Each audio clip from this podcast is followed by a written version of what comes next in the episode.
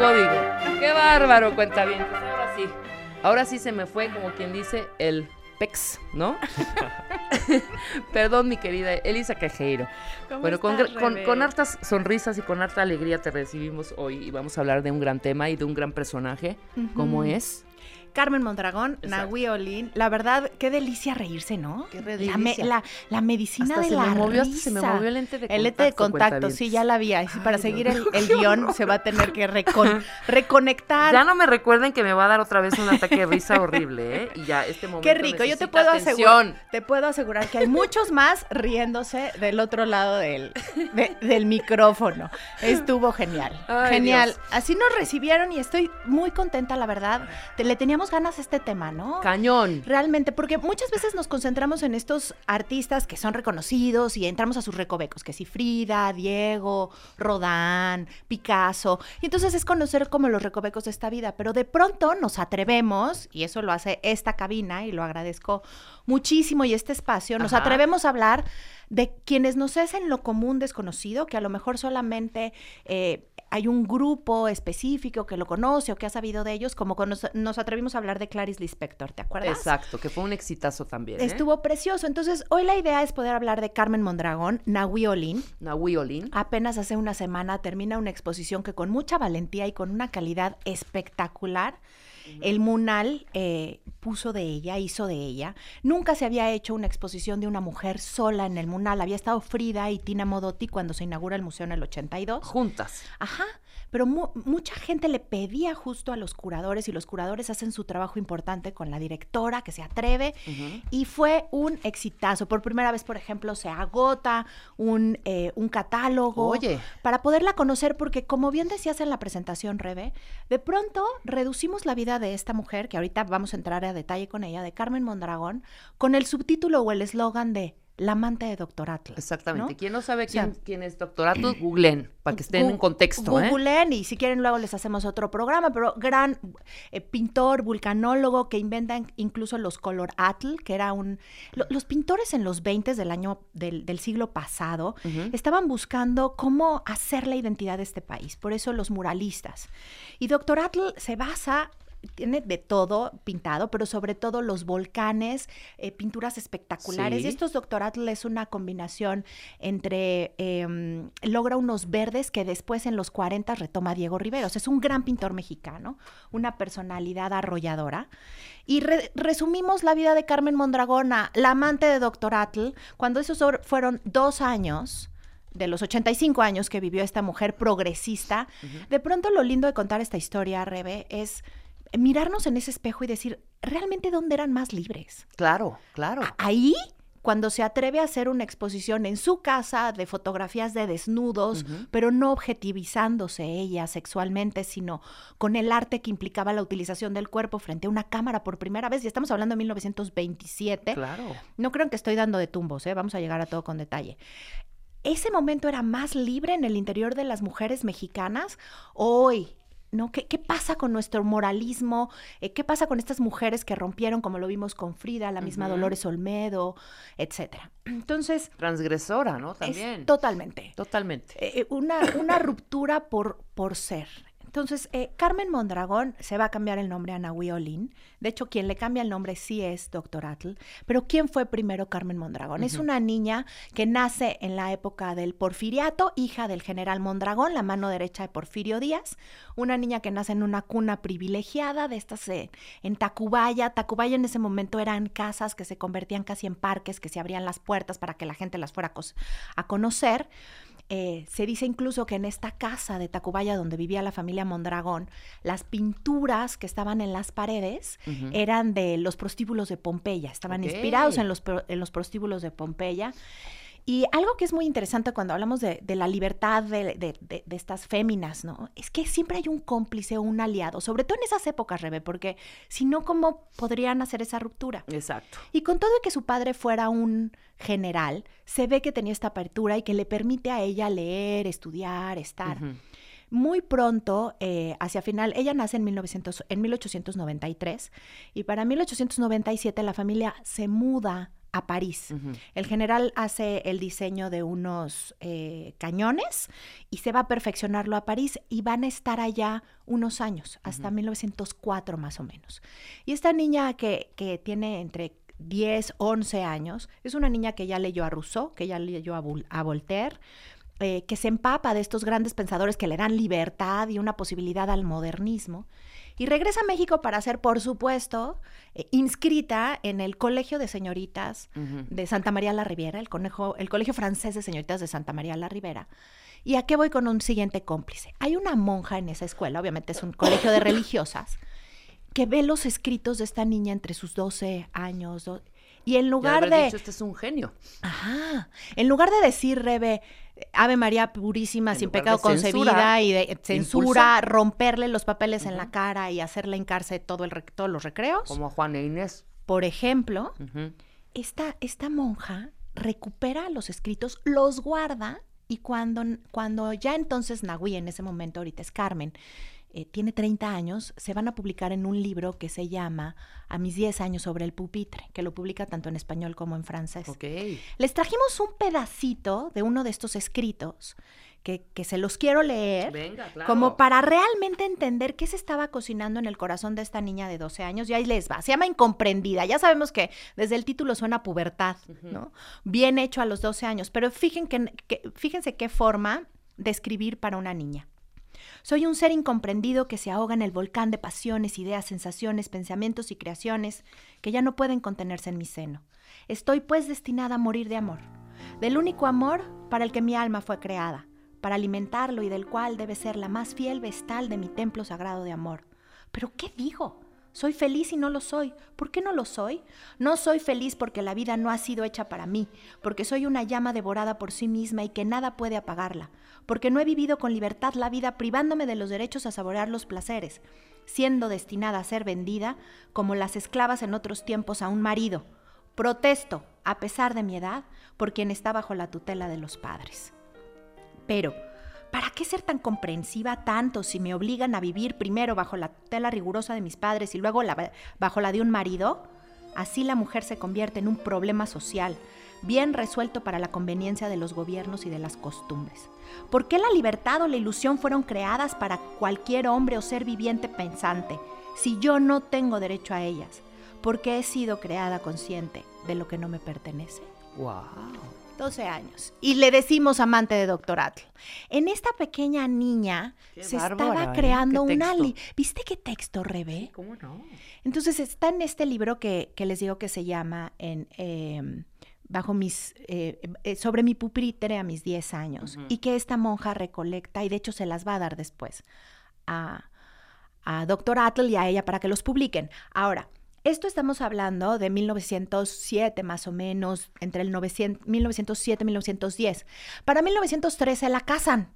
O sea, con todo y esta rebeldía, la casan y hay, es interesante porque hay cartas de amor importantes entre ellas y el que va a ser su único marido, porque después nada más va a tener a amores, que es Manuel Rodríguez Lozano. También pintor, claro. mexicano en ese momento, era un aprendiz de diplomático y... Em, que le dicen aprendiz de diplomático y el papá siempre se refirió a él como un eh, ¿qué pasa con este muchachito que no es bueno para nada? ¿Cuántos años tenía cuando se cuando la casan? En 1913, o sea que tendría 20 años, 20 años. Porque nace en el 93, en 1893. Y eh, es curioso porque se va a casar en 1913 y en ese mismo año la familia va a ser expulsada de México se van a ir a San Sebastián porque es el año de la decena trágica y el general Mondragón es este pues entre chivo expiatorio y responsable de esa muerte tremenda en plena guerra en nuestro país, se van a San, a San, Sebastián, pero ella no se va en el 13.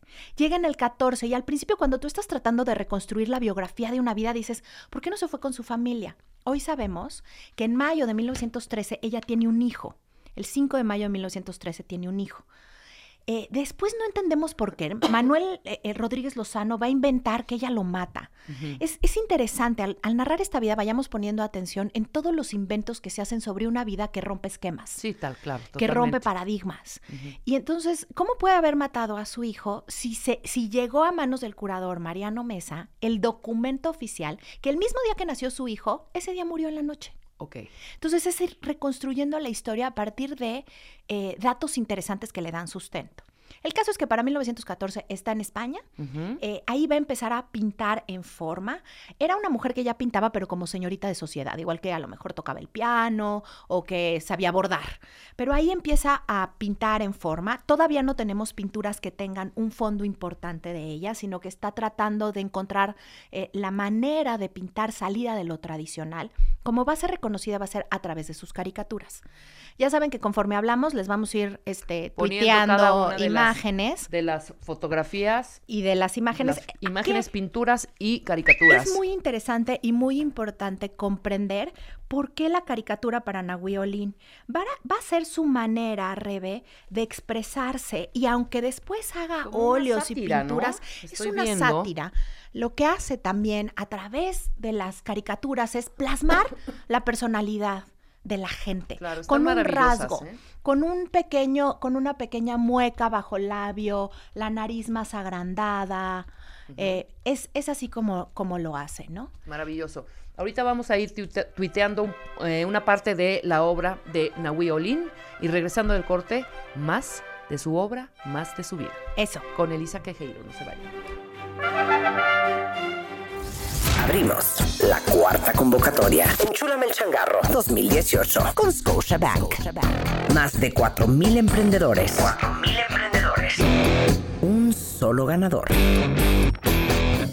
Enchúlame el changarro. El changarro 2018 con Scotiabank. Tú pones el negocio. Nosotros, nosotros lo transformamos. Crecer más. Crear más. Vender más. Enchúlame el changarro por W Radio. Número de autorización TGRTC, diagonal 1624, diagonal 18. Abrimos la cuarta convocatoria. Enchúlame el changarro 2018 con Scotiabank. Más de 4.000 emprendedores. 4.000 emprendedores. Un solo ganador. Enchúlame el changarro. Enchúlame el changarro 2018 con Scotiabank. Tú pones el negocio. Nosotros, nosotros lo transformamos. Crecer más Crear más. Vender más. Enchúrame el changarro. Por W Radio. Número de autorización. TGRTC. Diagonal 1624. Diagonal 18. Estamos de regreso en W Radio, 11 de la mañana con 33 minutos. Elisa Quejeiro está en la cabina y estamos hablando de la vida y obra de Nahui Olin. Interesantísimo. Los cuentavientes están que brincan de felicidad. Mucha gente no la conocía. Ahorita que, están, que estamos tuiteando y estamos eh, por medio de ti aprendiendo más sobre su obra, está feliz la gente. Muchas gracias. La verdad es que es padrísimo ver de verdad la respuesta. Nosotros se los agradecemos mucho. Y es una cadenita, porque lo mismo hicieron los curadores y el museo y toda la gente que está queriendo rescatar y recontar la vida de Nahui Olin. Íbamos en Carmen Mondragón haciendo caricaturas en España. De hecho, los periodistas le temían porque con un solo trazo marcaba la personalidad de todos. Eh, no era la caricatura típica donde a lo mejor nada más alargaba eh, la nariz demasiado o ponía un sombrero para marcar una personalidad, sino con el mismo trazo lograrlo. Ahora, para 1921 ella regresa a México. Regresa a México con, con, su esposo todavía en ese momento y con la encomienda de lograr el perdón para el padre y recuperar las propiedades porque habían perdido todo. Y esto nos empieza a marcar también otra, otra parte de su personalidad, Rebe, porque va a ser una mujer, una activista, una mujer que va a estar presente en donde está la jugada con una valentía brutal. Cuando llega va a conocer a los intelectuales, ya conocía a los intelectuales de San Sebastián y aquí se va a involucrar de inmediato con los intelectuales en México, sabemos el muralismo, de hecho sigue habiendo unas caricaturas de ella mucho más burdas donde se burla de Diego Rivera poniéndole un trasero gigantesco o a, Lupe Marín con unas manos muy grandes. Eh, ella forma parte de ellos, no es que se inserta todo el tiempo, porque además tenemos que acordarnos que Orozco, Siqueiros, todos decían, los murales no son para las mujeres, entonces como que estaban, pero no estaban. Y hay una frase, porque ahorita me decían, bueno, ¿cómo termina su matrimonio? ¿Qué onda con Atl? Eh, ¿qué sabemos, no? Bueno, sabemos que Manuel Rodríguez Lozano después, eh, abiertamente para la época, si lo podemos decir así, resulta ser homosexual. Cuando ella conoce a Atl y a Diego Rivera al mismo tiempo, ella está en los murales de Diego Rivera pintada, ¿no? Como Eros, como la, la parte de la, del erotismo. Les dice, pues he aquí mi marido del cual sigo virgen. Y dirías, pero ya tuvo un hijo. Bueno, sí, pero él es eh, homosexual, de hecho va a andar con diferentes jovencitos, por ejemplo, con, a- con Abraham Ángel, que es un pintor muy joven, muy talentoso, que muere en formas muy extrañas estando con él. Pero bueno, se conocen en el, en el 21, se conocen y para prácticamente el 31 de diciembre, para el 22, queda enamorada de Dr. Atle, esta personalidad arrolladora de hombre libre, inteligente, científico, eh, otra vez le llevan 27 años, ¿no? Estas diferencias de edades donde ellos quedan atrapados por las bellezas físicas y también intelectual de Nahui. Claro. Y eh, ellas por estos hombres apasionantes. Ahora, ¿por qué le cambia el nombre y qué significa Nahui Olin? Si ustedes googlean Nahui Olin, lo van a encontrar con doble L. Ella le va a quitar una L porque se adueña del nombre. Como dirías, como esta vena feminista y deja que la ande bautizando un nombre. Sería como reduccionista verlo así. Exacto. En realidad, ¿qué significa? Nahui Olin es el paso entre el cuarto movimiento, entre el cuarto movimiento del sol y el quinto. ¿Qué quiere decir? Lo que lo co- consideraban los antiguos náhuatls es que el mundo se regeneraba de diferentes maneras, por el viento, por la tierra, eh, por el fuego y por el sol. Entonces es el cuarto movimiento del sol que va a generar el quinto sol. Por eso de pronto encontrar la traducción exacta puede ser complicado. ¿Qué significaba en pocas palabras y por qué ella se adueña del cambio? Es un renacer, es un morir y un renacer. Sí. Y si ella se siente así en ese momento, lo toma como tal. Sí se va a vivir con Dr. Atle, eh, van a vivir en, en- en lo que es el, el- la Merced, ¿no? En, en el antiguo exconvento de la Merced, en la parte de arriba, va a ser un amor apasionado de dos años, de muchísima creación también, porque va a ser la época donde ella va a estar... eh, eh, eh, publicando diferentes libros. En estos libros eh, vamos a ver que tiene incluso la portada, hay una de las portadas que es eh, Dr. Atle quien la hace, la portada, es una fotografía de ella, así que cada portada se llama óptica cerebral. Y en esta óptica cerebral son poemas con temas...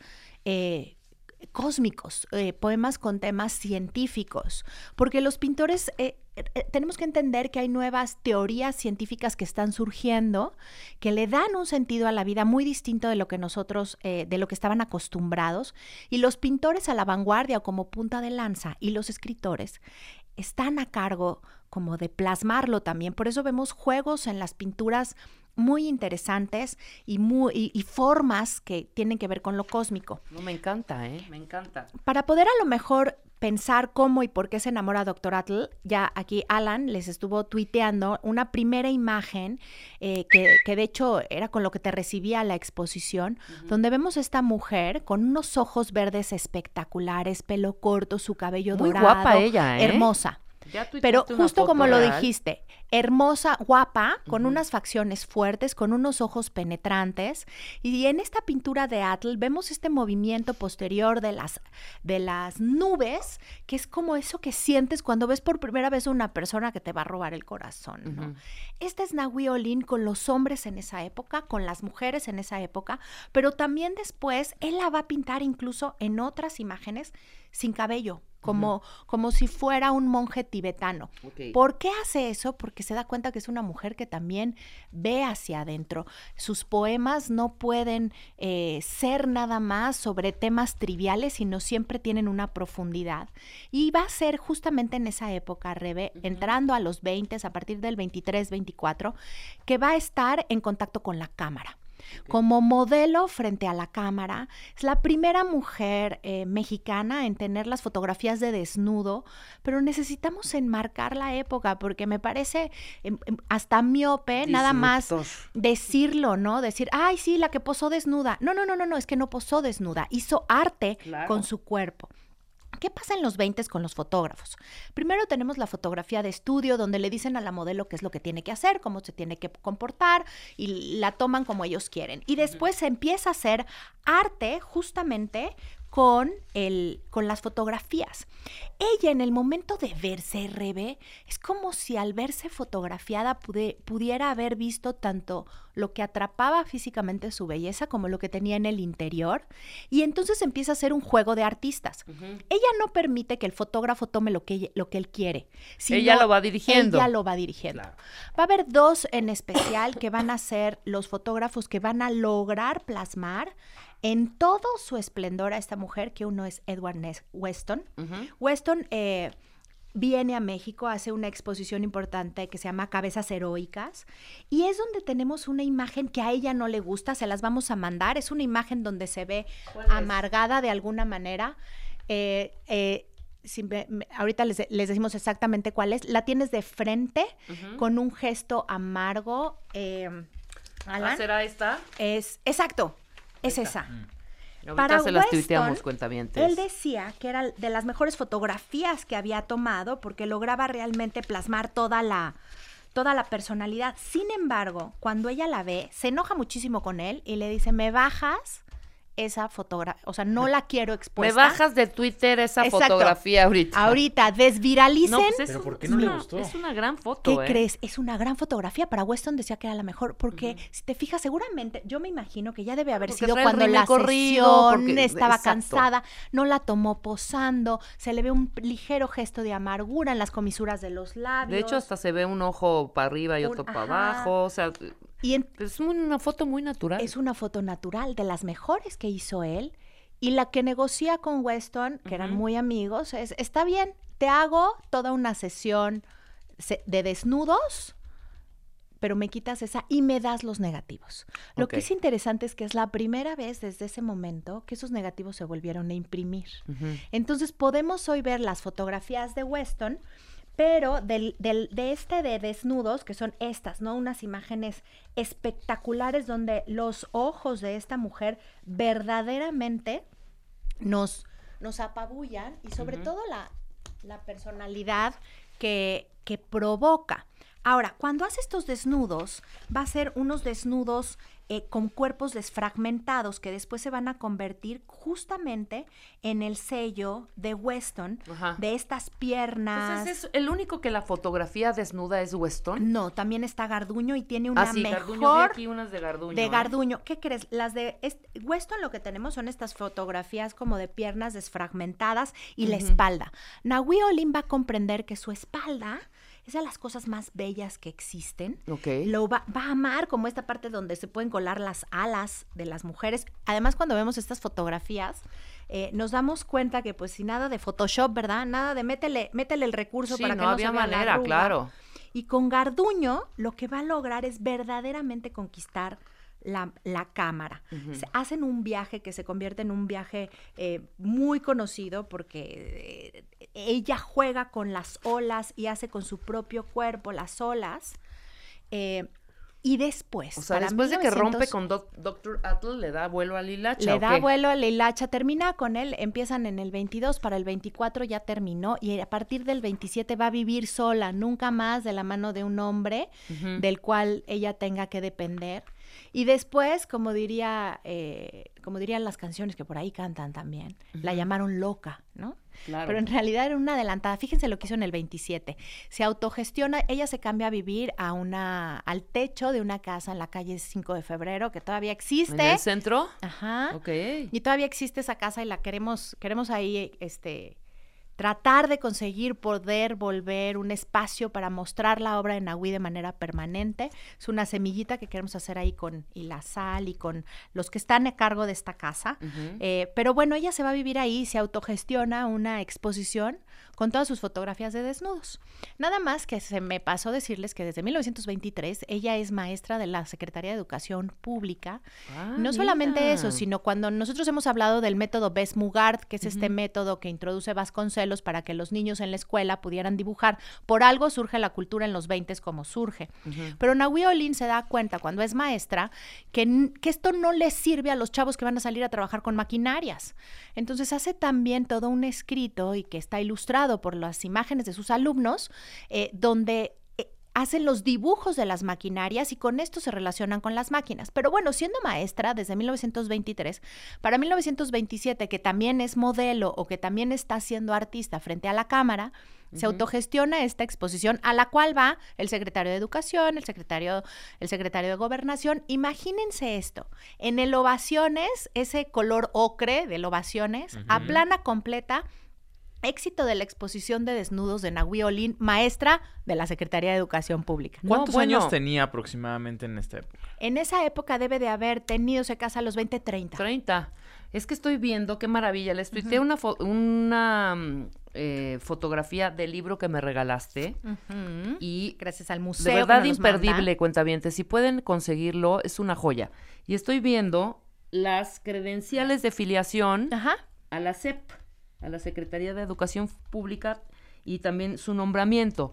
Pero lo interesante es ver las fotos año, año tras año, ¿no? Como cómo fue se fue transformando evidentemente de los 30 años a ser ya una mujer un poco mayor. madura. Y sabes que sí se le empieza a ver la intensidad de vida. sí, totalmente. las pero sí facciones. una facción ruda, ¿eh? Una facción Sí. ruda, como lo vemos en las diferentes Y imágenes. allá en el 57 ya traía una cara de "Mm, odio al mundo.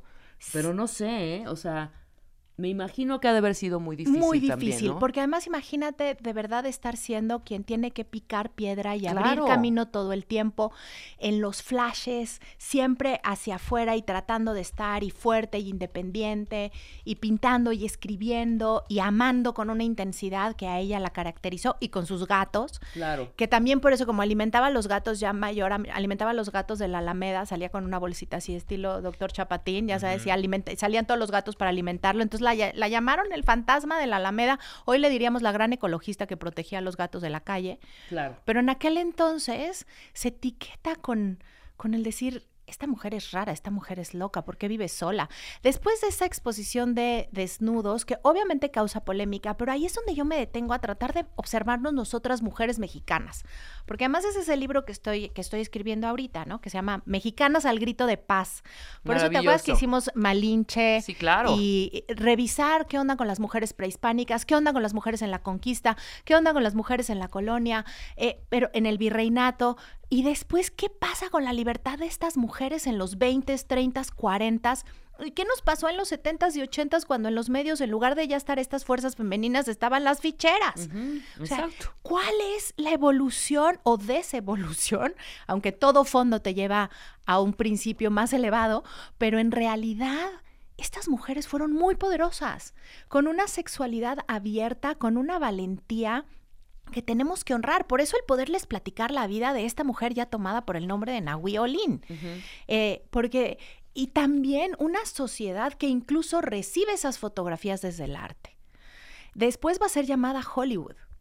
Y en Hollywood le ¿qué hace ofrecen allá? una película, nada más que con este carácter que como bien marcas, le dicen que ella se va a encargar de hacer, de que le van a dar el guion y ella de actuar, no hablaba inglés. Y dice, ¿cómo? ¿Yo no voy a estar, no voy a ser parte del guion? No, vas a actuarlo. No, si yo no soy parte del guion, no entro. O sea, esa es otra parte de valerse y de No valorarse a ¿cómo sí que mismo. Te doy el guion, pero no estás en el guion. No entendí. Ella, ¿Cómo? lo que nada más la contrataron para actuar, obvio. Y ella, con esta envalentonada que era, les dice, pero es que yo quiero ser parte de la escritura del guion. Quiero ver qué me dicen que voy a decir. No si no estoy involucrada en todo el O proyecto. sea, no tenía un personaje. tenía un personaje, pero no iba a ser escritora. Ah, Ella quería ser entendí, también la La escritora, escritora del guion. la escritora del guion. Claro, claro. claro. Entonces, pues se regresa, ¿no? O sea, sí, tuvo, sí, sí salió en los periódicos en Hollywood, etcétera, pues se regresa a México. Va a tener grandes amores y después tenemos las imágenes de sus desnudos, de sus autorretratos desnudos. ¿Por qué hablamos de la caricatura primera? Porque nunca dejan de ser como de alguna manera caricaturizados también sus personajes.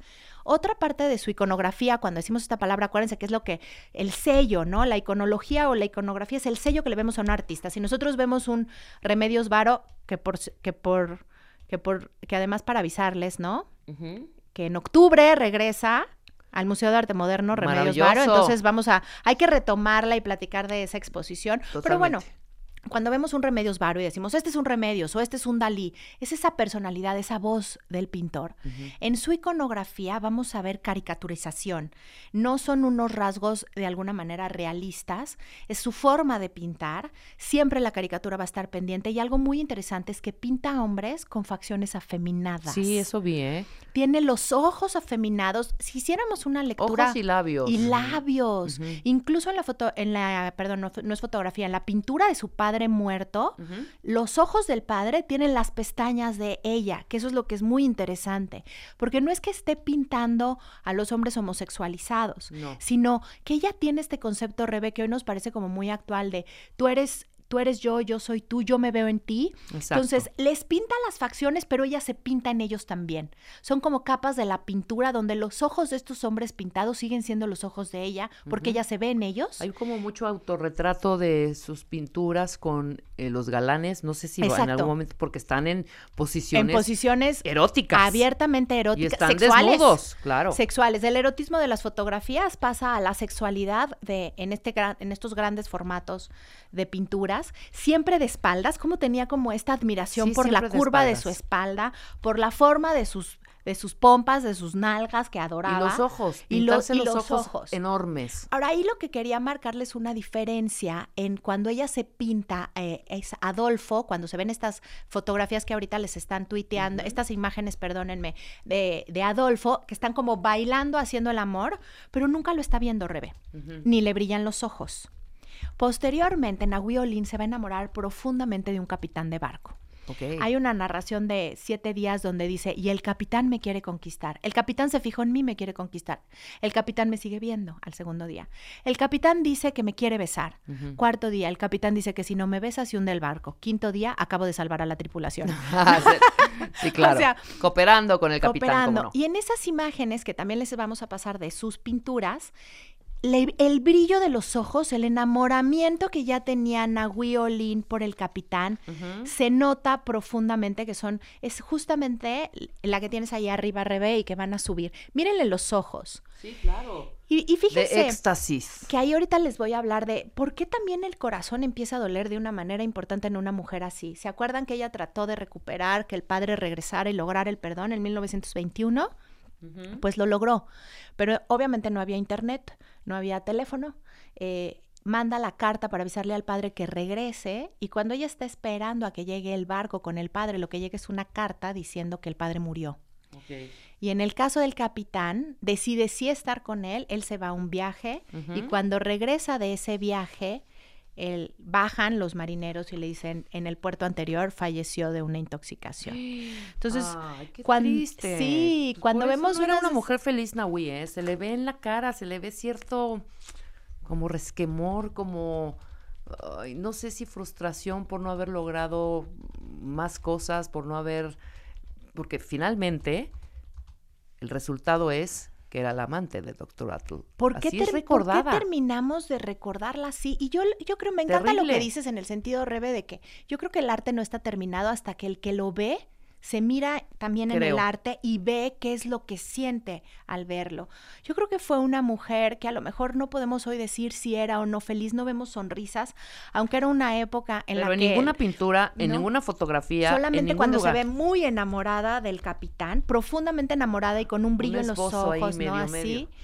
Eh, yo creo que fue la intensidad. Yo creo que fue una mujer que la guió su corazón, que la guió su pasión y que estaba dispuesta a morir en la línea de esa pasión o a respetar lo que ella quería por encima de las costumbres y la sociedad y lo que dijera. A partir de 1940 deja de pintar, Rebe. Claro, ya Entonces, no pinta. Ya es no lo que pinta. estoy leyendo. ¿Y qué crees? Yo siento que se cansa de las luces, se cansa de la afuera, se va para adentro, se queda con sus gatos.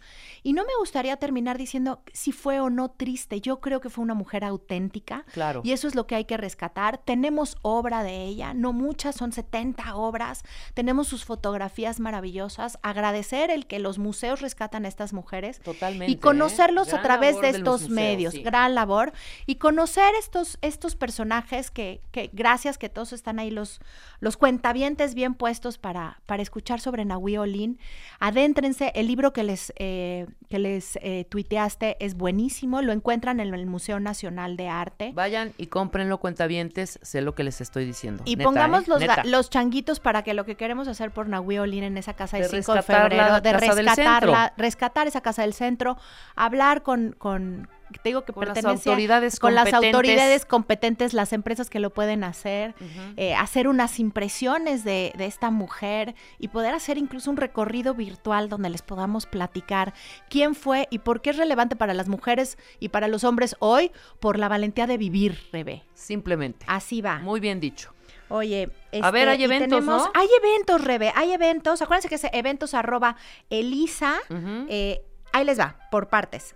En septiembre, 29 de septiembre, Diego Rivera en el Museo Dolores Olmedo, presentación única. Es este Diego pre-murales y Maravilloso. post-murales. No se lo 29 o pierdan. 9? 29. 29. 29 de Es septiembre. 29 de septiembre eh, a las 10 de la mañana. Diego Rivera es una única presentación. 19 ya fue, qué estupidez estoy diciendo, claro. Pero 29 está mal escrito, tienes razón, pero creo que no Sí, fueron ellos, escrito. ¿eh? Fui yo.